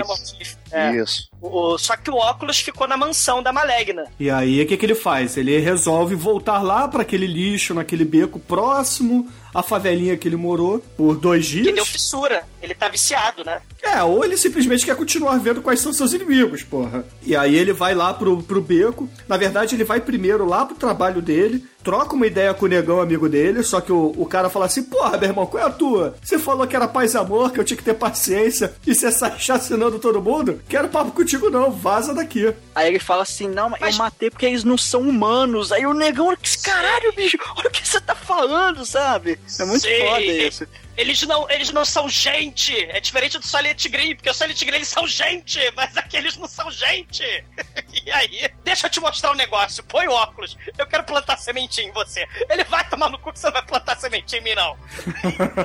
aí começa as porradas mais espetaculares planeta do cinema, cara. Que é maneiro. Cara, são os 10 minutos deles trocando sopapo, cara, é muito foda mesmo. Ah, cara, tem pilão do Zangief. Cara, tem tapa de mão aberta. É um telecat, é um telecat aí no filme, no, Virou, no João virou El Carpinteiro. Santo. Virou É filme do melhor- El Santo. É melhor que a luta final do Rock 5, hein? Aí também, né, cara? Você bota, bota aqueles filmes de gatinho arranhando, arranhando cara de cachorro do Facebook, é melhor que a luta do Rock 5. Pelo menos de verdade. Põe os Ah. óculos. Eu não vou botar os óculos. Põe os óculos. Eu não vou botar os óculos. Aí depois deles quase se matar, o nada consegue colocar os óculos no Não, Frank. você tem que mencionar o golpe que ele dá des- desleal, que é é uma angústia sensacional. Cara, o Frank, ele assim, o, o nada tá caído de costa pro chão. O Frank é, fica por cima dele e começa a dar joelhada no saco dele. Mas ele dá umas três seguidas, cara. Ali, É tipo o golpe do Honda na, na- na horizontal. cara, aquilo, sério, aquilo dói na alma, cara. Só que o nada é macho pra caralho. Ele aguentou, ele continuou dando porrada. Dá Até que, ele, cabeçada no negão, cara. Dá cabeçada. até que finalmente ele consegue derrubar o E não Frank. E ele, aí ele vai se- lá, desesperado, pega o óculos assim, bota na cara dele e levanta o Frank e fala: Olha, agora olha. E quando, cara, quando o Frank olha, ele toma. Ele fica em choque, né? Ele fala: É, é, você. Não foi só você que ficou em choque quando acordou, né? Porque literalmente eles acordam pra realidade. E o Frank fica boladão também, né? Não sei se vocês sabem, mas essa cena dessa luta ela foi reproduzida no South Park. É Tem- mesmo? Tem um episódio que é o, o time e o Jimmy brigando, os dois aleijados lá do South Park, os deficientes. Puta que pariu. Cara, é muito Triple foda. cara. fight, triple fight. Fight, cara, exatamente esse episódio. Se você- Se for ver quadro a quadro, todos os golpes que eles dão, inclusive a joelhada no saco, é idêntico no Exatamente, dele. verdade, cara, é verdade, não, não fiz essa referência, cara. Está certo, cara. Essa é, aliás, é uma das melhores lutas de um desenho animado também. É uma das melhores lutas de, de um filme, né, no cinema. Eu vou botar o óculos e você não, você não vai botar nada em mim. Você não vai botar nada em mim, cara. Mas aí ele acaba, pô, os dois fudidos, destruídos, eles acabam tendo que botar o óculos. E o interessante é que é aquela coisa, é a dificuldade que você tem realmente de, de plantar sementinha nas pessoas. É, é complicado. E aí o negão, ele fala, meu Deus, a liberdade dói. Né? Ele fica, ele leva uma porrada também na cabeça, porque dá dor de cabeça, né? Você ter consciência da verdade, que a verdade tá lá fora. E depois eles, da porrada, eles são os melhores amigos. É a Boni e Ivory, side by side, vai de piano e na harmonia. Living together em harmonia, né? Eles vão, vi- É. vão morar no mesmo quarto de hotel como um casal gay, né? Destruídos, cara, com a cara moída, né? De tanto pilão de sangue que eles levaram, cara. É espetacular, cara. Mas depois eles acabam encontrando aquele Gilbert, que é o cara, entre aspas, o manda-chuva do acampamento foi destruído pela polícia lá no começo do filme. É, por uma coincidência de roteiro, né? É, é, a conveniência, A pra, enfim, conveniência, se não, vale. se, se não- o filme tem uma hora e meia, o filme é ágil, então foi, foi uma decisão boa, pra não ficar enrolando. Ele, aí ele fala que eles vão se reunir lá com um grupo dos revolucionários e tal, e fala, ó, chega lá, 11 horas, cuidado pra não ser seguido. E eles vão lá, numa casa escondida, que tem uma galera, tem muita gente mesmo, e lá, cara, eles ganham a evolução do óculos, que é a lente de contato. Que a lente de contato não te dá dor de cabeça, olha só que bonito. E aí eles, assim, com a mão suja mesmo, eles vão lá e botam a lente de contato, Qual cara. o problema de mão suja? Mas o, o Cara, o olho deles vão cair no dia seguinte, velho. Nada, contato nada, é- nada. Eu usei lente de contato por vários dias seguidos e nunca aconteceu nada comigo, exceto alguns fungos, cara. Então.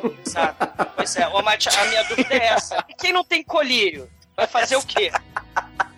Ah, eu, eu, eu estou ofendido aqui porque vocês não falaram nada sobre os caras andando com arma em punho na rua. Isso. Ou, Cara, ou, O, o, ou o então o John- momento gratuito dele do, do Ah, background. Ali, ali é Estados Unidos, você compra arma no Walmart. O John Carpenter, é, nesse filme, ele tá realmente dormente, cara. Porque ele é melhor do que isso. Ele é melhor. Mas aí, o que, que ele faz? Ele não dirige os atores, aí os atores ficam andando na rua com arma em punho. Não, sejam discretos. Olhem pra trás, vejam se não estão seguindo. É claro que estão sendo seguidos, vocês estão com arma em punho.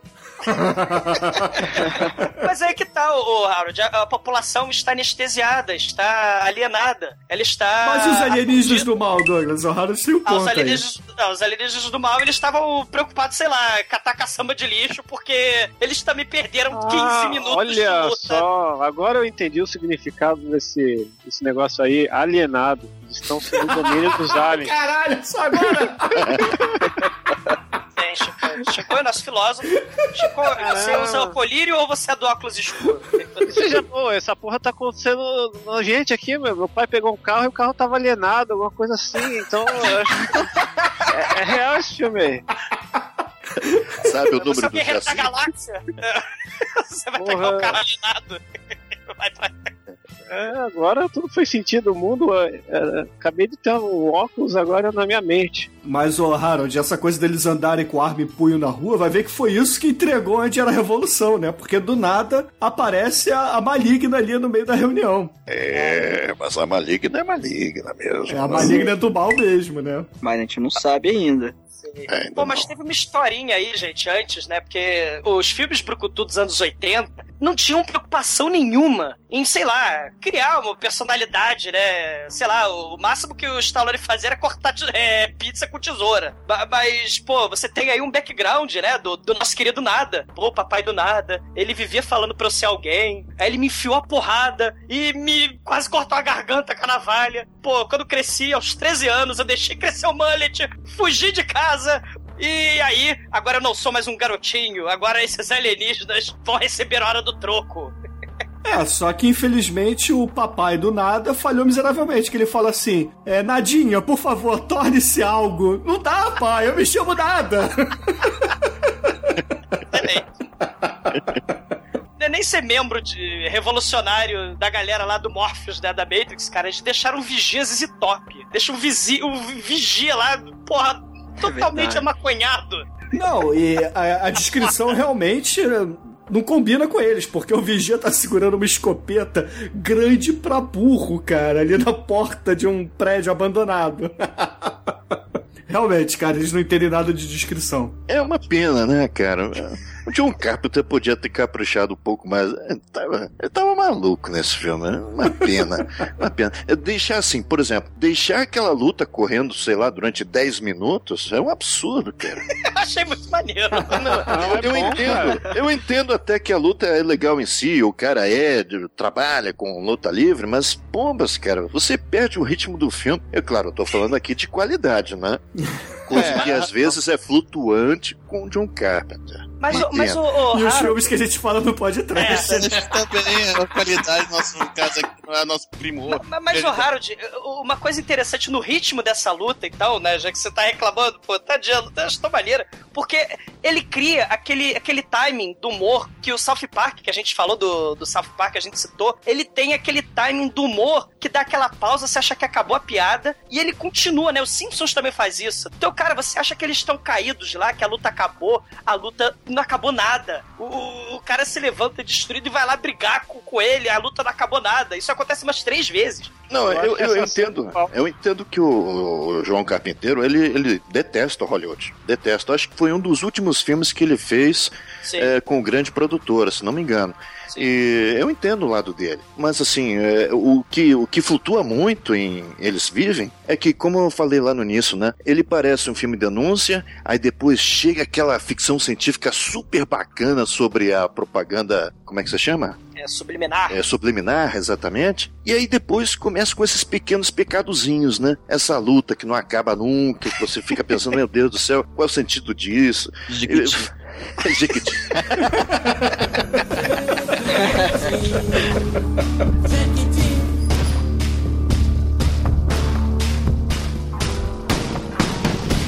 E aí, no meio dessa reunião dos rebeldes e etc., a gente descobre que tem as lentes de contato, como o Almighty já falou. Só que a polícia aparece do nada, né? Dá pé na porta, porra, derruba tudo, sai prendendo todo mundo e passa trator número 2. Sei. É, a E- e- polícia com caça fantasma. Vocês perceberam o detector Sim. deles? Sim, o, o detector do Peter Venkman, exatamente. Exatamente. E, e- aliás, o sinal pirata. Tá, tararara, né? O sinal pirata aí, ele tá explicando umas coisas muito interessantes aí nessa. Enquanto o governo lá dos Estados Unidos tá falando que é terrorismo, eles estão explicando lá que aquilo que tava em moda lá no- no- nos anos 80, a questão da camada de ozônio, o CFC, os ETs estão aclimatizando a Terra pra atmosfera deles com a poluição, ó. O sinal pirata tá falando que os ETs querem criar o terceiro mundo da Terra, né?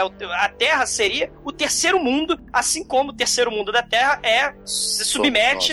É, é, exato. A Como Terra é o terceiro planeta do sistema solar. Thunder, Thunder, Thunder, Thundercats, né? E aí, poxa, o Nada e o Frank e a menina conseguem fugir ali daquela confusão toda. E todos morrem. É, sobram só eles três e eles resolvem, porra, lutar contra o sistema por conta própria. Na verdade, não, né? Na verdade, ela vai pra um lado e os dois vão pro outro, né? Ele fica meio. O Nada fica procurando a mulher, né? A Malegna, porque a Malegna é, é de responsa, então ele quer dar uns pega. No meio do tiroteio, justo. No meio do tiroteio, justo, vamos lá, pô. Mas que, que outra oportunidade ele vai ter, cara? Se ela morrer, É, não, não, mais, não há mais pega na Malegna, cara. É. Então, É aí- uma coisa recorrente dele. no cinema até de hoje, cara. Esse negócio É. da pega no meio da, da porradaria. O, o, o, o Demetrius, o Shinkoi, uma coisa interessante é que a Malegna, ela chega lá na reunião do nada só pra perturbar mesmo, né? Ela fala, não, não, a Rede Globo lá, né? O povo não é bobo, né? Abaixa a Rede Globo. Mas ela fala, ó, o sinal, o sinal do mal não vem da Rede Globo, né? Não vai pra Rede Globo, não. Ela já tá meio que querendo é, atrapalhar ali a revolução, né? Não, ela, ela é o Bowley, né? Ela, ela é espiando do sistema ali, né? Mas a gente não sabe disso ainda, né? A gente desconfia, mas não. É, não e ela certeza. fala também, né? A manifestação tem que ser pacífica, né? Sem baderna, sem quebra-quebra na loja, né? Ela fala que achou a verdade pelos óculos, que quando o, o nosso amigo Nada voou planando levemente pela janela dela e caiu no barranco, o óculos do mal dele ficou lá, né? O óculos da verdade. Ela viu o óculos. E aí ela fala: Não, eu achei que eu tinha te matado, me perdoa, né? Ela, não, não, gatinha, que isso, maligna? Vem cá que eu quero te dar os pega. Enquanto isso, chove metralhadora pra todo lado.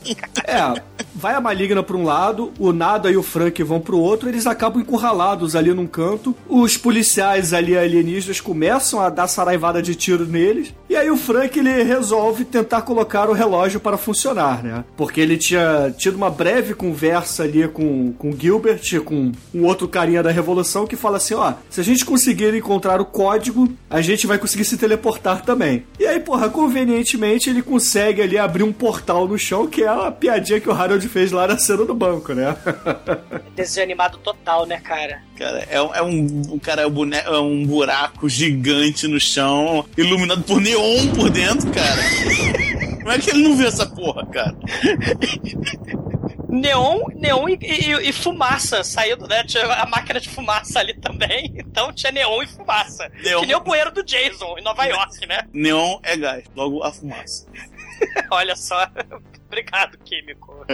E aí, chegando ali no QG dos alienígenas, que mais parece uma base americana, Com voz da mulher do aeroporto. Tá? É, e, nós percebemos que, pô, os alienígenas eles não se preocupam muito com segurança, né? Porque eles conseguem rodar ali tranquilamente. Atenção, avisos bilíngues se você quiser invadir a base. Vire à direita. É, por aí. Tenha uma boa viagem. Né? Ela disse- A mulher do aeroporto dando dica, né? Dando diquinha. Não, e, assim, eles viram a guarita assim, de segurança, viram à direita e saem do jantar luxuoso, né? Com a nata do- dos humanos e o mendigo recém. Aquele mendigo barbudo que reclamava da televisão no início do filme, recém-convertido pro lado do mal, né? Agora Sim. vestido de smoke, né? É o. É, é a crítica aí, né? Da luta pelo sucesso, né? Aquela teoria da loteria. As más línguas chamam que é o imposto do otário, né? A loteria, mas desce pra lá. Mas aí é aquela, aquela ideia, né? De que se você trabalhar a vida inteira, você pobrinho, miserável, um dia você vence na vida, né? E você acaba que nem esse mendigo aí, né? De mendigo para Silvio Santos. É a teoria do sucesso. Não importa as suas condições de vida. O que importa é que você chega lá, se você tiver fé, se você seguir as regras, se você for paciente. E aí, o... e se você for um vendido do caralho, que é o que esse mendigo é, né? Aí ele se vende. É, e aí esse mendigo ele resolve fazer um tour pela base alienígena, né? Ô, meus amigos, vocês se converteram? Faz o seguinte, olha só. Vamos, vamos fazer aqui uma visita à nossa cozinha, vem cá. Cara, ele com o champanhezinho, o caviarzinho dele. Aí ele começa a mostrar a porra toda, né? Mostra, ó, aqui que a gente faz a tortura, aqui que a gente prende os criminosos, e aqui é a nossa sala de transmissão. Vem cá que eu vou mostrar pra vocês. Aí eles entram assim no tal do canal 54, que é o canal opressor lá que faz toda a lavagem cerebral no povo americano, né? Ô, Bruno, esse, esse mendigo do mal aí, ele é que nem o Cypher do Matrix. Ele se vende também, em troca lá de trair os rebeldes lá do Morpheus. Olha aí. É, é verdade. E aí, porra, o nada, ele chega assim pra esse mendigo e fala assim: olha só, essa janela aqui a gente consegue chegar na transmissão? Aí ele fala assim: olha, eu não sei, mas. Talvez a gente consiga, né? Deixa eu falar ali com os seguranças. Ô, seguranças, meus amigos podem passar aí porque eles querem conhecer a televisão. aí o nada ele fica puto e fala assim: ah, eu não quero mais favor, não. Mete bala nos caras. e invade a transmissão. E aí a gente vai pro fim do filme praticamente, não é? É, fica um, bom, mais um problema de coreografia lá do filme, muito sério. Eles não sabem andar pelos corredores. Como é que eles conseguem? Como é que eles conseguem sobreviver a saraivada de bala se é um corredor, cara? Ô, Harold, e, e o tubo Star Trek que teleporta direto pra Andrômeda? O que, que você achou do tubo Star Trek? Pô, achei, achei um tesão aquilo, achei muito bacana, viu? gostei, cara, gostei. É uma lente. gra- Gostou da explicação? É uma lente gravitacional que entorta a luz e transporta as coisas de um planeta pro outro. Não, né? isso eu não gostei. Mas é uma máquina de teletransporte, né? Que é interplanetária. Bom, enquanto eles estão nesse passeio pelos corredores, né? É o mesmo corredor sendo filmado diversas e diversas Sim. vezes. Diga-se de passagem, né? É um episódio dos Flintstones. É, tá na Barbera aí, feeling. Exato, exato. Eles vão correndo e o cenário em círculo ali atrás passando. Exatamente. Aí eles esbarram na nossa amiga, né? A amiga sugadora de alma. Ô, Holly, você por aqui? Aí ele imediatamente já pega a Holly pela mão e já, já leva a Holly. Vamos lá pro telhado, vamos lá pro telhado, vamos interromper esse sinal, não sei o que, não sei o que lá. E aí eles começam a subir a escadaria, né? Só que aí. Ela dá um cara, ela, ela bota o revólver na cabeça do Frank e mata ele. Você fala, meu Deus, ela é do mal, não é possível. Mas claro, né? Malegna, malegna. E o nada consegue chegar no telhado, ele vê a, a antena que transmite toda a ilusão, e aí ele se prepara, né, pra atirar e destruir. Só que aí a, a Malegna chega e fala: não faz isso. Ele, aí qual é? Se mudou de lado? Aí, aí, cara, não adianta você fazer isso. Você não vai ganhar. Você acha que você sozinho vai fazer alguma coisa? Não, cara, já, o, o mundo já era, já foi tudo pro caralho. Você não vai mudar nada fazendo isso. Só que aí chega depois helicóptero, chega o caramba a quatro e fala, larga a arma. Aí ele larga, né? Aí você pensa, caramba, bicho, ele teve tanto trabalho pra chegar aí. Só que ele é muito maroto, muito esperto, porque ele, ele é o redneck da SWAT. Ele tira um revólver que ele guardou na manga, literalmente, na manga, e ele pega, atira na roga, ela morre, e aí ele vira e, e só manda um foda-se e dá um tiro na antena, cara. E aí o Bruno teve múltiplos orgasmos, que, cara, voa faísca pra caralho, velho. Cara, Então, a- chove faísca. Um Chove tiro de faísca. Raio laser nele. É, cara, é muita faísca e tudo explode e tal. Eu e... queria morrer assim. Só que, Mandando se fuder no meio de, da explosão. Essa, ó, que, que morte Só que digna. ele morre Coração também com valente é o caralho. só que ele- Só que a galera do helicóptero dá tiro nele também. Aí, infelizmente, o nosso herói morre. Só que ele destrói a antena. E aí, quando ele destrói a antena, a gente vê que no noticiário a galera tá aparecendo de esqueletinho ET. No boteco a galera tá assistindo aquilo. E, a e os alienígenas, eles, eles já estão revelados agora.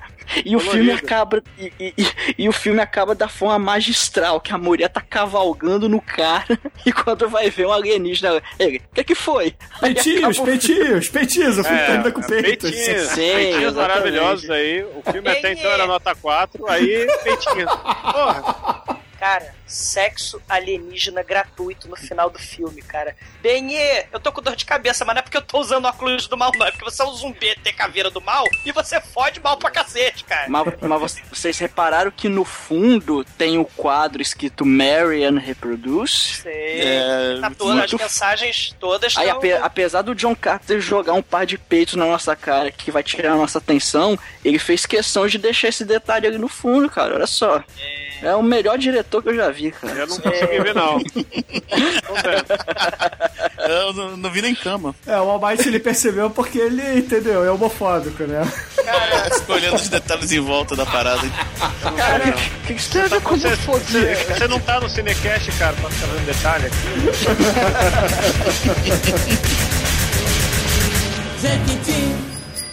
Eu preciso do dedãopia.com.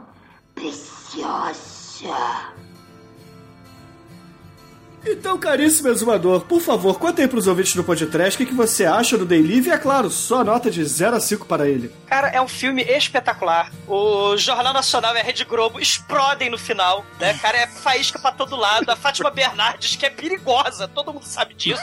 Fátima Bernardes fugiu de casa. Fátima Bernardes, vagabunda. Glória Maria! Ela flambou, cara. 50 anos de amor com poder. Glória Maria morreu aí, Rede Globo completando aí 50 anos do mal, explodiu no filme do João Carpinteiro. Cara, é, é- eu, eu, eu gosto muito desse filme, cara. É, é galhofa, é o lado B extremo de um clássico de sci-fi. né? Tem o Atomic Horror, tem lutador, MMA, pro wrestler, espetacular. Tem o Mullet, um dos Mullets, né? Que só rivaliza com o do MacGyver, né? Porque o MacGyver é imbatível. E, cara, não tem pra The Rock, não tem pra nenhum atorzinho desse aí, cara, o nada. O Papi Roger é muito bom, cara. Cara, eu, eu, eu gosto muito desse filme, né? É, é crítica social, contra a época lá do Reagan, da Margaret Thatcher. É anti-mensagem subliminar, anti-consumismo, do diretor megalovax foda, independente, é, e tá super atual, né? É uma obra-prima pra mim, é o Hale, é, parafraseando Carlos Marques, né? Mullet de todo mundo, univos. Porque o meu mullet tá caindo, né? Tá descendo pelo ralo, então é importante que eles se unam. Assim, não tem mais o que dizer, cara. Explosão, tiroteio, sexo com ET, relógio de teleporte, frase de efeito com um chiclete, é, o Rede Globo explodindo, nota 5. Como não amar esse filme? Como não amar? E agora, caríssimo Anjo Negro, por favor, suas considerações finais e, claro, sua nota para Day Live. Cara, é, o filme é muito maneiro, tá? Eu não tinha visto o filme ainda. Foi um dos dois ou três filmes do, do João Carpinteiro que eu não tinha visto. Tô devendo o Prince of Darkness pra mim mesmo e, e outro que eu não tô lembrando. Mas é, enfim. É, cara, gostei pra caramba. O cara é bom, o ator é bom, incrível falar isso, mas é, fazer o quê? Eu, eu gosto muito dessa linha de gente do, do Telecat lá do WWW, sei lá, o WWF. WWE. É, o F é do Panda, né? Não, WWE. Salve o Panda, né? Salve o Panda, também não é. panda. Né? É. É mais maneiro, né? Uma luta de panda É uma Eles lutam com bambus. Exatamente. é. Tem, até tem um panda de verdade que gira um bambu, enfim. É, Tem até um filme sobre isso, é o Kung Fu Panda. é isso aí. Então, Ai, é, cara. então. É. Mas o, o ator é bom, eu gosto dessa linha, cara. Eu gosto do. Pô, tem um The Rock, tem. Tem, tem que ser outro- outros atores legais. The Rock é da- dessa linha, esse cara. Tem o Rob Van Damme, que é a cara do, do Jean-Claude Van Damme, por isso ele tem esse nome. Também que faz outro filme horroroso. Pesquisem. Eu não O lembro Hulk o nome do Hogan. filme. Deu Hulk Hogan. Pô, tem gente. Eu gosto do filme horroroso dessa, dessa galera, tá? É, e por acaso esse cara é o melhor de todos, né? Não, o The Rock também é legalzinho, vai. Enfim. Mas o tem um, um negão que, porra, que fez muita coisa trash, cara, que fez Discord Father, fez outro filme com o Dolemite lá, fez também um seriado horroroso, horroroso, que em 2013, chamado The Cape, que ele é o mentor do- de um herói que tem uma capa que estica, e é tudo isso mesmo, é tudo que é pra saber sobre, sobre o, The Cape, esse cara, e tem a Malegna, né, que a Malegna é very nice, pô, cara. Aí, sem contar os defeitos, história, crítica, só esses três já não merecem uma nota 5. E agora, caríssimo Almighty, nosso estagiário, por favor, conta aí pros ouvintes o que, que você achou do Eles Vivem. Escolha sua aqui pra esse programa. Muito bem. Esse filme, ele, ele me lembra um pouco a proposta do meu filme do coração, O Sobrevivente, que é um filme divertido, mas com crítica, e o João Carpenter realmente ele fez um, um bom trabalho, na minha opinião. Ele conseguiu, enfim, é, tem, tem de tudo nesse filme, cara. Tem ação, tem crítica, tem alienígena, e essa ideia do óculos, da, da que é tudo uma ilusão, cara. O negócio, as mensagens do obedeça, é compre. Pô, isso, isso é muito foda, cara. E, e o filme é de 88, mas isso, porra, isso ainda eh, se encaixa perfeitamente hoje em dia, né, cara? Tudo, a, a porra da mídia lá jogando coisa na sua cara, induzindo a galera a fazer tudo. Então é, é um filme legal, é um filme que, porra, merece muito ser visto, cara. Se você não viu, por favor, veja o filme. Mascando que... chiclete. Mascando chiclete e chutando bundas, cara. Hell yeah. Porque o filme, o filme ele é divertidíssimo, mas ele consegue também deixar essa crítica e, e, cara, é uma pérola do trash. Eu gosto demais desse filme, é por isso que eu, eu fiz questão de. Ele perdeu o churume lá atrás, só que eu, eu quis trazer aqui, porque realmente ele é um filme que. Que merece, até já pediram lá no, no grupo do Facebook também, mas enfim. É, nota 5, cara, nota 5, eu não tenho que falar mal desse filme. Ele, ele me deixa feliz. E agora, Shinkoio, por favor, suas considerações finais e nota para Day Live. Bom, vamos lá. Enumerando as qualidades do filme, né? O filme já termina com belos peitinhos ali, carimbando um final estondante, aquele final que você acaba vidrado, animado, né? Ficou é, especialista em nota, cara. As notas do Shinkoio são muito embasadas. É. né? Aí tem esse embasamento. Aí tem também o, o lance de que comprem camisetas nas baratas.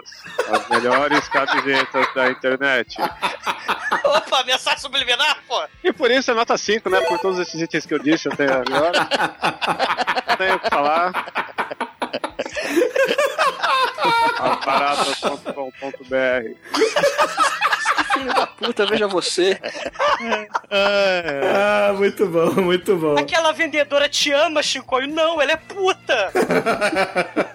Moça, não compra cachorro quente, não. O que vocês estão falando aí? Vocês estão rindo do quê? Só, só tem vazamentos sérios aqui. Eu tô de óculos escuro, caralho. Eu uso óculos. Se aquela menina não olha pra mim, eu uso óculos. E agora, Harold, muito obrigado por você ter aparecido novamente aqui no Podcast. Nós ficamos honrados com a sua presença. Muito bom, muito bom. Eu, eu é que agradeço, eu gosto muito do programa, se bem que eu, é, como eu sou um androide, né, eu fico meio cafuso, assim, com a, com a coisa do trash, né? mas, mas, mas, é, cara, é um filme assim que poderia ser sensacional. Poderia ser sensacional, só que eu não entendo o que, que o John Carpenter quer. Ou, às vezes ele quer que você ria, às vezes você, ele quer que você chore. É, é uma pena que ele não conseguiu manter o filme coeso, entende? Ele ele não conseguiu amarrar tudo dentro de um gênero. São vários gêneros acontecendo nesse filme. E por causa dessa coisa que é meio truncada, eu não poderia jogar cinco Vários estrelinhas. Gêneros é um filme completo. Cinco estrelinhas do filmou, né? Mas Aqui são Ultron, cinco caveirinhas. Pois não, pois não, tô, tô escutando. É, Ultron, você tem que ver que é um filme completo, tem todo o gêneros em um aí. Pois é, né, rapaz? É a minha mente é limitada. Desculpe.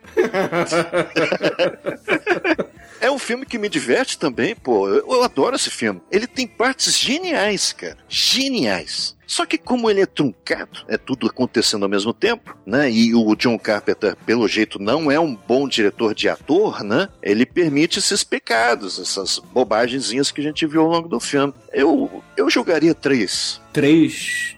Ah, O, o Harold fez. o Bruno. ah, Tipo pode trash. É, o, o Harold fez assim, o Bruno. I'm sorry, Gunther. But I- I'm sorry. Escute esse Harold, vo- cast. você viu o filme até o final? Você viu os últimos minutos do filme? Agora eu entendi. Agora, agora eu entendi, porque ele é um androide. Ele não sentiu emoções no final do Ô, Harold, você quer deixar aí o endereço do, do Cinecast? Aquele podcast que ninguém conhece aqui, que escuta o podcast, né? Podcast tênis verde. que nada, cara. Deixa tudo assim na incógnita, que é muito mais divertido. Coloca na mente, na mente das pessoas. Muito bom, muito bom. E agora, caríssimos ouvintes, é, eu vou ser bem sucinto aqui na minha nota, porque o pessoal já disse quase tudo. Eu só preciso frisar que tem muitas faíscas caindo do teto, tem muitos mullets e tem peitos, cara. Porra, isso aí é um filme nota 5.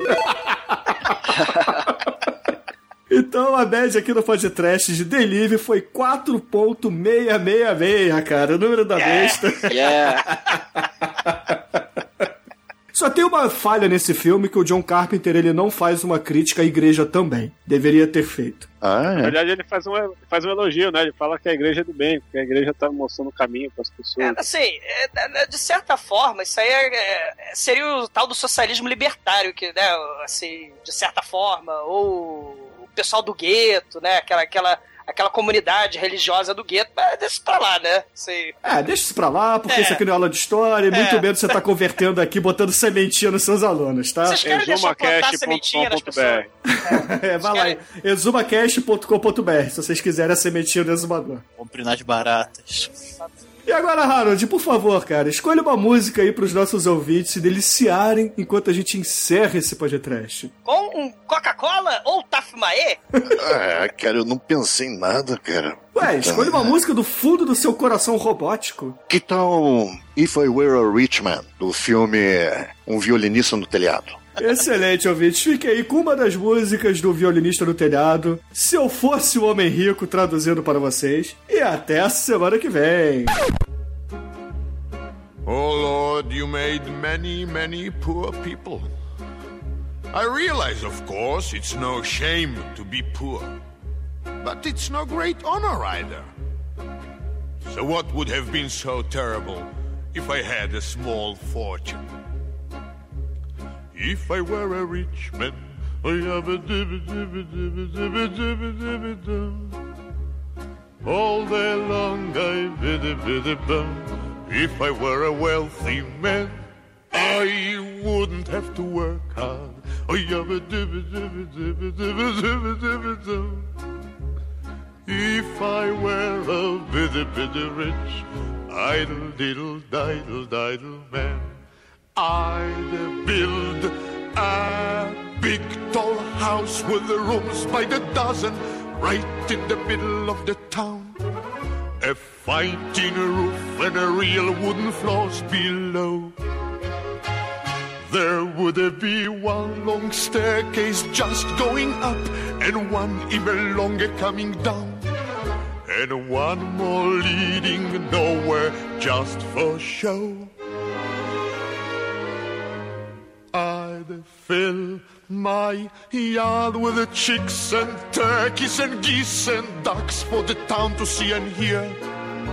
Squawking just as noisily as they can. And each with the with the coo, the ga, with the ga, will end like a trumpet on the ear. As if to say, here lives a wealthy man. If I were a rich man,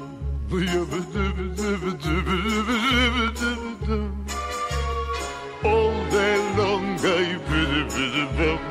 If I were a wealthy man, I wouldn't have to work hard. Oh. If I were a bitty rich, idle diddle diddle diddle man, I see my wife, my gold, looking like a rich man's wife with a proper double chin. Supervising meals to her heart's delight. I see her putting on airs and strutting like a peacock. Oh, what a happy mood she's in. Screaming at the seventh day and night. The most important man in town will come to on me. They will ask me to advise them like a Solomon the wise. If you please, Rebetavia, pardon me, Rebetavia, posing problems that would cross a rabbi's eye.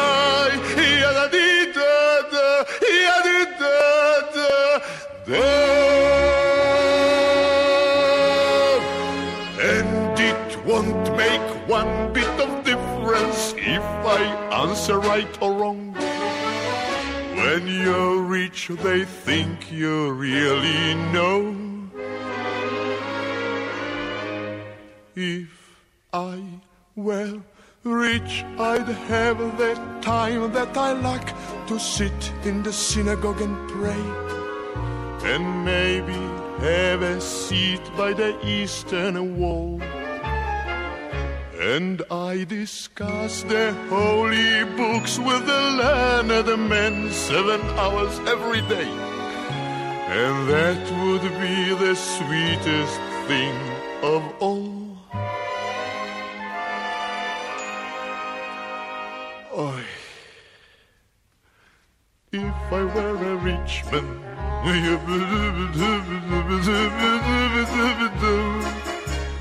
all day long I biddy biddy bum. If I were a wealthy man, I wouldn't have to work hard. Oh. Lord, who made the lion and the lamb, you decreed I should be what I am. Would it spoil some vast eternal plan if I were a wealthy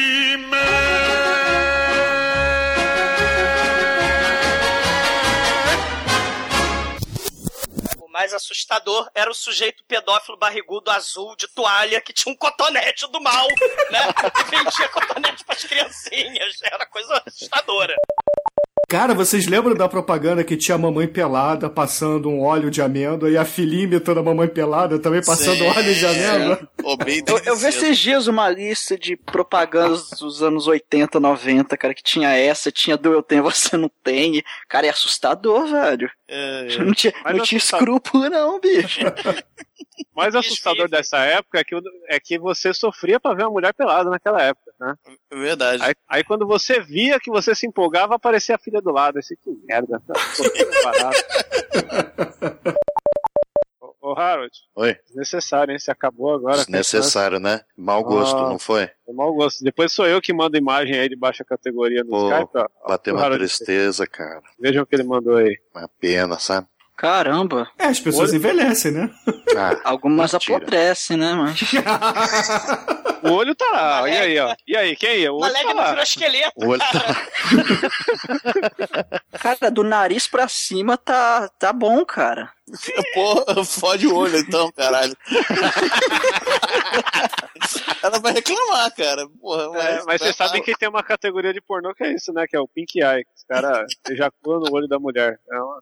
Porra. No Japão, uma lambeção de olho. Eu não entendo o globo ocular, cara. Eles ficam lambendo o globo ocular como demonstração de afeto. É, nossos amigos japoneses são estranhos, né? Ela é de 48, cara. Então ela com quase seus 70 anos. Caralho. Sim. Pro Douglas ainda pegaria. Não, não, não. Pô, tá- cara, tá- pego fácil. Cara, comia Malek. Como você não comeu Malek? Você não comeu nem a Tila e nem o arqueiro. Entendeu? Vai ficar só com Comeu o arqueiro.